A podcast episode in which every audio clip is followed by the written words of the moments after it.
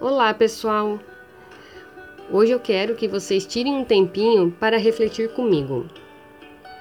Vocês já sentiram insegurança nos relacionamentos? Ou quem sabe em atividades que vocês fazem ou até deixam de fazer por se sentirem inseguros? Pois é. Hoje vamos falar sobre esse assunto que é comum no consultório e que eu recebo com muita frequência por mensagens. E eu pergunto: mas quando foi que eu passei a desacreditar de mim? Então agora nós vamos entender um pouco sobre a insegurança e a autoestima. Mas o que uma coisa tem a ver com a outra, Karine? Como já me perguntaram algumas vezes, e eu te respondo: tudo. A autoestima nos permite um bem-estar, permite viver bem consigo mesmo. A autoestima nos fortalece e nos permite acreditar em nosso potencial conseguimos entender que somos importantes sim e que temos o nosso valor. Então, quando eu tenho a minha autoestima baixa, eu elevo a minha insegurança. O sentimento de insegurança que temos hoje pode ser reflexo do nosso desenvolvimento lá na infância, mas também pode ter sido desencadeado em alguma outra fase da nossa vida.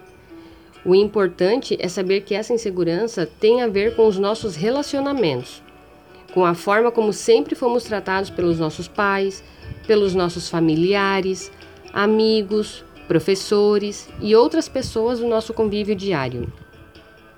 Nós crescemos acreditando em nós mesmos, até que o outro nos mostre, nos diga ou nos aponte que não somos capazes, que não damos conta, que não sabemos de nada, que só fazemos coisas erradas. E o que acontece depois disso? Então, é quando desenvolvemos o nosso sentimento de inferioridade, com base naquilo que alguém disse para mim.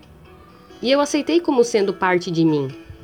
Então, nós vamos nos sentindo cada vez mais inseguros para determinadas atividades, inseguros nos relacionamentos, inseguros num grupo de pessoas, inseguros numa entrevista de emprego ou numa apresentação de trabalho e entre tantas outras áreas da nossa vida.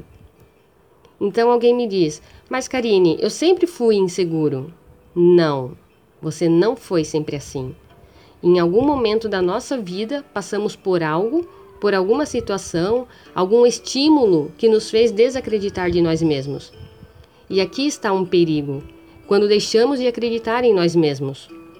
Porque a partir disso eu deixo de ver as minhas qualidades, o potencial que eu tenho, ou as conquistas que eu já tive e por isso a importância de entender e identificar qual foi esse gatilho, qual foi essa palavra, essa frase ou essa situação que nos deixou nesse estado de insegurança.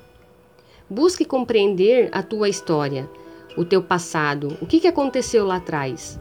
Busque se conhecer, busque uma compreensão sobre si mesmo e faça a diferença na sua vida. Só você pode mudar a sua história. Hoje eu fico por aqui. Agradeço pela atenção de vocês e até o próximo áudio. Obrigada!